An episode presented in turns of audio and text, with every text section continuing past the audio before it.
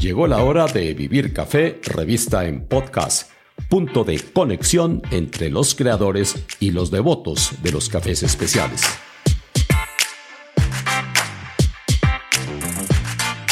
Les habla Hugo Sabogal. Esta vez, Vivir Café, revista en podcast, invita en su serie protagonistas a una figura regional de alcance nacional responsable de haber contribuido a definir el rumbo de los cafés especiales colombianos. Se trata de Jesús Bedoya, abogado de ancestros cafeteros, quien regresó al campo después de obtener su título universitario y luego de convencerse que los cultivadores no pueden seguir recibiendo el porcentaje de ingresos más bajo en el negocio del café.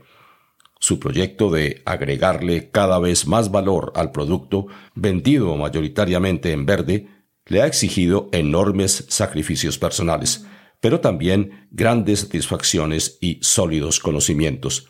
Hoy, Café Jesús Martín, su marca familiar, ocupa un lugar destacado en la nueva caficultura quindiana y colombiana.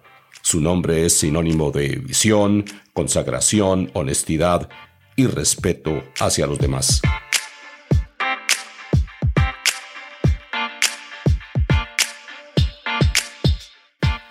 Visité a Jesús Bedoya en su casa tienda del municipio de Salento, en Quindío, considerado uno de los principales destinos turísticos del eje cafetero. Salento representa en el centro del país lo que Cartagena es para la región caribeña. Es también puerta de entrada al Valle del Cocora, donde se preserva la amenazada y gigantesca palma de cera declarada Árbol Nacional de Colombia. ¿Cómo se vinculó Jesús Bedoya al mundo del café? Bueno, mucho gusto. Eh, realmente ingresamos al, mundo del café. Creo que era un pendiente. Pertenecemos a, a una cultura, a una tradición. Hago parte de un legado de caficultores. Mis antepasados son gente que le dedicó parte de, la vida al cultivo del café mi padre fue caficultor durante toda su vida y pues esto nos vuelve eh, en cierta medida eh, personas que tienen en su, en su ADN la caficultura colombiana. Jesús Bedoya termina su carrera de leyes y obtiene su título de abogado. En la universidad toma conciencia de que los caficultores son el eslabón frágil de la cadena esto es porque reciben monedas por su trabajo, mientras que los intermediarios se reparten los billetes. Bedoya comienza a vislumbrar oportunidades que los caficultores tradicionales nunca habían contemplado. Sí, de hecho, pues terminamos el colegio y el reto era enfrentarnos a, una carrera. Terminó leyes en Armenia pero durante toda la carrera tenía un pendiente y era realmente aprender más sobre café, descubrir más sobre la caficultura colombiana y también había un gran reto, era tostar café en origen. Ese reto era un reto como en silencio, no sabía con quién compartir, a quién preguntarle, toqué algunas puertas, abrí algunas ventanas, pero fácilmente se cerraba la información sobre cómo tostar café porque estábamos dedicados a la parte de cultivar y de comercializar café pergamino para el mercado local y otros se encargaban de la comercialización. Es evidente para Jesús Bedoya y para otras personas de su generación que es necesario sacudir el status quo. Para ellos se necesitan nuevas reglas del juego. Bueno, lo que yo vi era el afán de muchas familias de cuidar sus fincas, mantenerlas mediante unas prácticas culturales bien manejadas para poder obtener una utilidad en la fase de la comercialización de café lavado. Observé miles de familias, señoras, señores, educar a sus hijos, construir sus proyectos de vida a partir de la comercialización de un producto muy básico. Era el café colombiano, lo que llegaba a los pueblos todos los fines de semana en jeeps, en camionetas, era el café seco y había una serie de comercializadores o intermediarios locales que le pagaban a los productores según lo determinaba el precio la Federación Nacional de Cafeteros, según la Bolsa de Nueva York, y observé esto, observé que el productor se quedaba con una pequeña utilidad y con esta pequeña utilidad pues se construyó toda una sociedad. Algo tenía que pasar, teníamos que hacer algo diferente. Llega una generación que observó cómo trabajaron tanto los abuelos, cómo trabajaron tanto sus padres, que esto tenía que cambiar porque mientras en otros lugares del mundo se producía vino y se comercializaba la, la uva, pues Colombia producía café y por qué no comercializábamos el café tostado y la bebida también. Pero también era convencido de que había que hacerlo muy bien. Y yo creo que ese es el gran mensaje y es que no hay que parar de hacer las cosas muy bien para poder llegar a un mercado y a un consumidor que aprecie y valore la calidad de un café producido y tostado en origen. Sin embargo, obran con cautela para construir bases sólidas y poder así caminar sobre terreno más firme, dice Jesús Bedoya. Hay una franja, no es una franja muy amplia, hay un grupo de personas que, que quieren comercializar los cafés que cultivan de una mejor manera.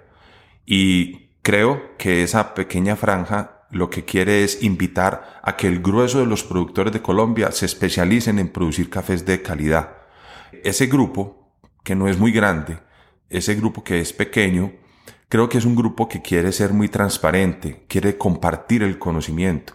Queremos contar casi que siempre qué hacemos día a día para lograr una tasa excepcional o una tasa diferente a una tasa normal o a un café convencional o a un café estándar. Todo va enfocado a mejorar los ingresos de toda la cadena de valor. Cómo nosotros, con mejor comercialización, podemos generar un impacto social en las regiones donde se cultiva el café colombiano. O sea, ese grupo quiere casi que insinuar al grueso de los productores en Colombia cómo producir un café de calidad, cómo producir un café bien tratado para que sea la taza la que hable. En el caso de Café Jesús Martín, ha sido requisito indispensable actuar de manera unificada, tomando como punto de partida el núcleo familiar. El recorrido ha sido de mucha inspiración. A nosotros en Café Jesús Martín nos mueve la familia, nos mueven los hijos, nos mueven los sentimientos y nos dimos cuenta que esa era nuestra gran fortaleza Creo que eso nos ha puesto en un escenario donde nos visitan algunos baristas, nos visitan tostadores, quieren conocer un poco cómo es el trabajo que hacemos desde la finca, qué hacemos en la fábrica, cómo tratamos el café cuando ya lo vamos a, a seleccionar. El compromiso con la tostión es algo fundamental para nosotros y todo esto lo trasladamos a la barra para que los baristas que están en la barra transmitan al visitante o al consumidor todo ese recorrido que el café ha hecho para convertirse en una, en una buena bebida. No hemos cambiado el libreto, no andamos buscando cómo vendernos, sino sencillamente cómo compartir para que esto sea lo que nos genere a nosotros resultados. No es fácil, como en muchas cosas, construir un proyecto desde la finca hasta la barra no es fácil porque es tener un control vertical de cada una de las etapas.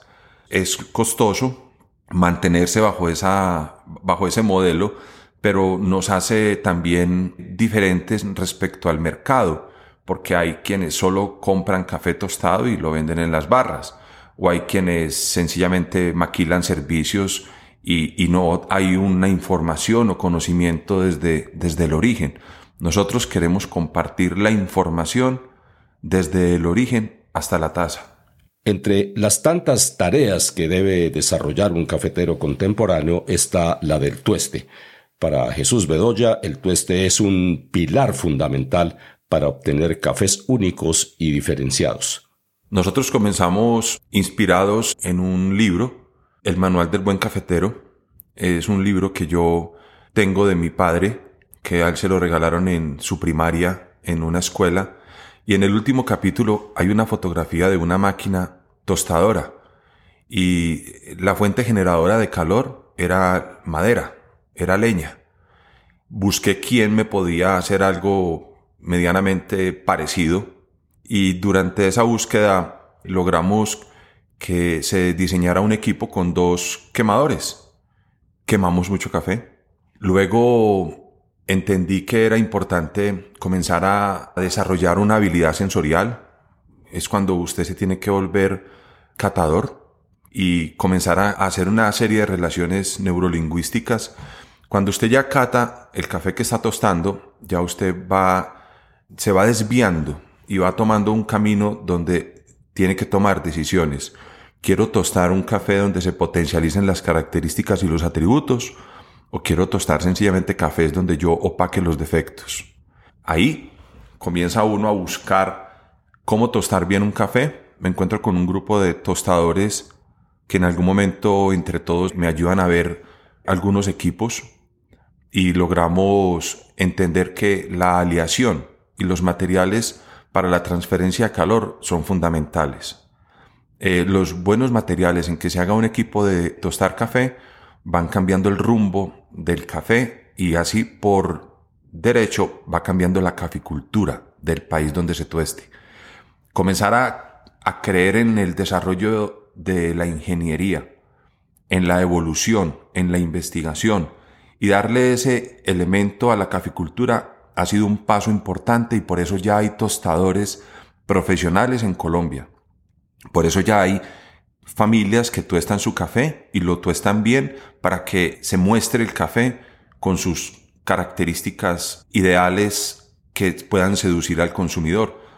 La investigación, entender los diferentes tipos de cafés que se van presentando en el mercado, entender sobre los procesos, sobre las diferentes variedades que se van introduciendo en la geografía, hace que el tostador se vuelva una persona inquieta y que le dé a, cada café lo que el café merece. Conocer la genética, conocer los procesos, conocer los tiempos en que ese café fue mm, llevado en su proceso de secado, eh, cómo fue su almacenamiento, cómo fue cada una de esas etapas. El tostador hace de eso realmente lo que debe de ser un buen café.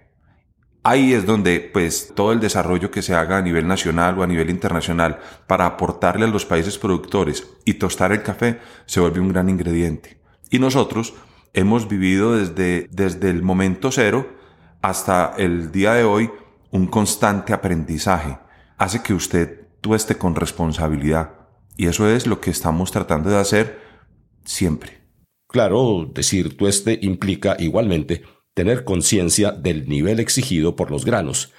Aunque existen cafés sometidos a tuestes ligeros y otros a tuestes intensos, el café colombiano requiere un punto medio. Jesús Bedoya explica por qué. No, yo pienso que el tueste medio le permite a cualquier café del mundo expresar lo mejor que hay en él. Hay algunos que prefieren unas tostiones altas y hay mercado para esas tostiones altas, pero también es increíble ver cómo el consumidor va cambiando y va prefiriendo consumo de cafés de tostiones medias. El café se vuelve mucho más aromático, se vuelve mucho más expresivo en fragancia, la sensación en boca es mucho más diversa, hay mayor complejidad, hay diferentes sabores que en un punto alto se pierden. Entonces, ese consumidor inquieto que indaga, que, quiere encontrar diversidad en los cafés que está probando, los encuentra más en los puntos de tostión media. Reconocer el papel del productor, a quien muchas veces se ignora por creer que tostadores, baristas y comercializadores son quienes tienen la razón, es para Jesús Bedoya un comportamiento errado. Por eso, defender y valorar el trabajo del hombre del campo ha sido una de las banderas de este cafetero a lo largo de su carrera. Presento disculpas anticipadas por algunos defectos de calidad en el sonido de este segmento. No es el catador el que educa al productor, no es el tostador el que educa al productor. Son los productores los que nos están enseñando a diario cómo producir un buen café colombiano. Pero cuando nosotros le damos valor y mejoramos el ingreso por el trabajo, se genera una, una relación más equitativa, más justa y la reciprocidad comienza a dar otros resultados. Hemos descubierto productores que estaban en el anonimato y que hoy sencillamente son personas que ya tienen su propia eh, línea de comercialización con otros tostadores y fueron descubiertos gracias a un trabajo de, de transparencia que se hace desde la barra. En su empresa, la fábrica, como la denomina Bedoya, ejerce un rol de peso en los cafés de la empresa. Lo que entra y sale de la planta fija el derrotero a seguir. El otro punto de apoyo es su familia.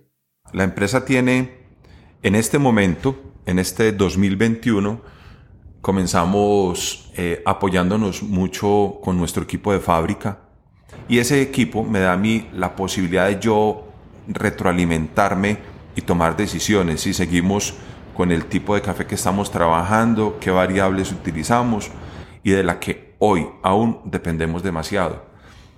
Está el, equipo base, también es la familia, mis, mis dos hijas, eh, María Alejandra, Sara, eh, Martín, que es mm, también nuestro, nuestro hijo menor, y Ángela son las personas que nos con las que nosotros permanentemente miramos cómo compartimos para que la gente nos, nos busque, nos descubra, nos indague, nos pregunten. En efecto, el papel de la familia es eh, notorio en Café Jesús Martín. Este estilo de trabajo demuestra que el proceso de transferencia de conocimiento está en plena marcha.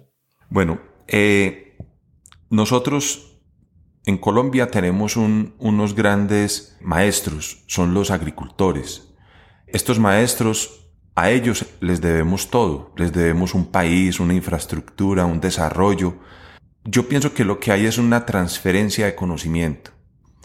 Eh, no podemos quitar del espacio agrícola a los que han hecho una labor como campesinos, como productores de una buena manera. Ellos quieren transferir el conocimiento para que otra generación no migre, no abandone la agricultura, porque nos dimos cuenta también durante todo el episodio del 2020 que el campo es un gran potencial. Entonces, lo que hay ahora es un interés por la usabilidad tecnológica, el uso adecuado de las herramientas tecnológicas, la formación y la profesionalización de los jóvenes para enfocarlos en el campo es una gran oportunidad. Es un momento de oro para que esa transferencia se vuelva un poder inmenso y podamos conquistar nuevos mercados, nuevos escenarios y llegarle a nuevos consumidores. Dentro del grupo familiar, Martín Bedoya, hijo de Jesús y quien también aporta su nombre a la razón social de la empresa, ocupa una posición relevante en el presente y futuro de la marca quindiana. Solo basta preguntárselo a Jesús Bedoya para percibir qué tanto lo conmueve el papel de su joven hijo. Martín, Martín, durante toda la pandemia, Martín fue oxígeno. Martín fue fue un apoyo para, para no desfallecer. Con, con Martín surge Esperanza, un café que, que quisimos compartir en, en nuestra localidad y después de Esperanza sale un, un nuevo café donde buscamos cómo el consumidor nacional consigue un café eh, a un buen precio sin, sin disminuirle la calidad.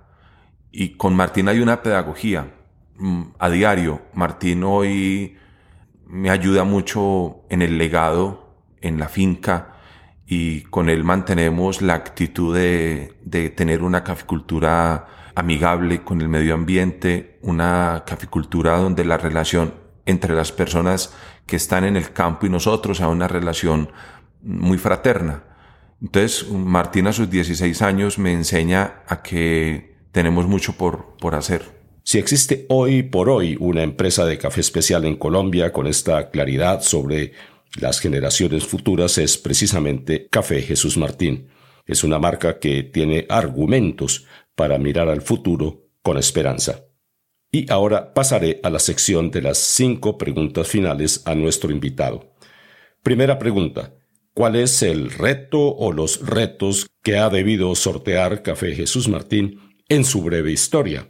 Hay un reto que es el, apalancamiento económico. Es un trabajo arduo porque nos dimos cuenta que, como lo dije en un principio, estábamos sostenidos en, en sentimientos mucho, mucho afecto, mucha pasión, pero uno a veces se, fragiliza por la falta de los recursos para poder sostener y poder salir adelante. Nos tenemos que detener un poco, pensar cómo vamos a apalancarnos para poder resurgir y poder seguir comprándole café a productores a mejores precios y el reto ahora es mucho más grande cuando tenemos mucho por agradecerle al equipo que quedó con nosotros quisiera uno que nunca les faltara nada. Entonces ese es un reto muy importante. Otro gran reto es mantener la calidad, mantener la búsqueda. No podemos llegar a una zona de confort donde el café nos llegue y donde los filtros los hagan otros o terceras personas, sino que creo que el reto es seguir buscando, seguir retroalimentando a los productores para que sigan produciéndonos a nosotros una muy buena materia prima. Y como eso genera un desgaste, pues fácilmente uno puede declinar. Pero yo creo que el reto es mantener esa filosofía. Segunda pregunta. ¿Cuál ha sido la lección más valiosa que ha aprendido Café Jesús Martín en su actividad comercial? Lo más valioso para mí es entender que pertenecemos a un grupo de, campesinos y que tenemos derecho a mejorarle la calidad de vida a todo ese grupo de campesinos que hay en el país. Lo más grande que yo me he llevado es cuando estoy en contacto con gente en el campo y siempre salgo sorprendido de, del conocimiento. La arrogancia urbana no nos puede llevar a desconocer la gran sabiduría del campesinado colombiano y si yo logro eh, contribuir al respeto y a la suma para dignificar el campo, creo que lo tengo que hacer. Tercera pregunta. ¿Cuál es la razón de fondo de su estrategia de mercadeo y qué resultados le ha traído? El, el ejercicio está en comunicar historias reales, en, ser muy transparentes, y compartirle a la gente nuestro trabajo, nuestra pasión, nuestra dedicación, nuestro ejercicio. Cuando lo compartimos, lo compartimos porque queremos que la gente aprenda a hacer las cosas con, con amor, a hacer las cosas con humildad y eso genera de alguna u otra manera un resultado. Y tenemos un grupo de personas que cada día pues aumenta en que nos preguntan por qué café hay disponible para poderles enviar. Y esto genera un efecto interesante y también hace que la gente poco a poco regresen a la tienda, a Salento, y nos visiten. Cuarta pregunta. ¿Cuál es la estrategia que nunca más volvería a implementar Café Jesús Martín? ¿Cuál estrategia nunca se me ocurriría a mí volver a implementar? Uno comete un error y es a veces escuchar tanto ruido y mirar para los lados. Yo pienso que mm, la peor estrategia es mirar cómo lo hace el otro. La mejor estrategia es mirar hacia adelante, en muchos momentos no desconcentrarse y seguir convencido de que uno tiene un ADN y que hay que perseguir el sueño con su propio ADN. Quinta y última pregunta.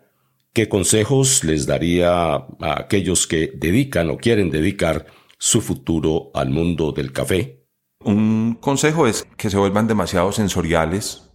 Cuando usted se vuelve demasiado sensorial y cuando usted se llena de conocimiento en café, se vuelve una persona discreta, se vuelve una persona eh, que escucha y no juzga, no, no critica tanto, sino que más bien hace para que los demás mejoren las cosas bien. Hay un movimiento de jóvenes, de personas, que lo que les podría yo decir es, vuelvas en analistas de calidad, identifiquen la calidad y las cualidades de los cafés que hay en su alrededor. Ayúdenle a los demás a hacer las cosas bien, que todos los resultados positivos llegarán.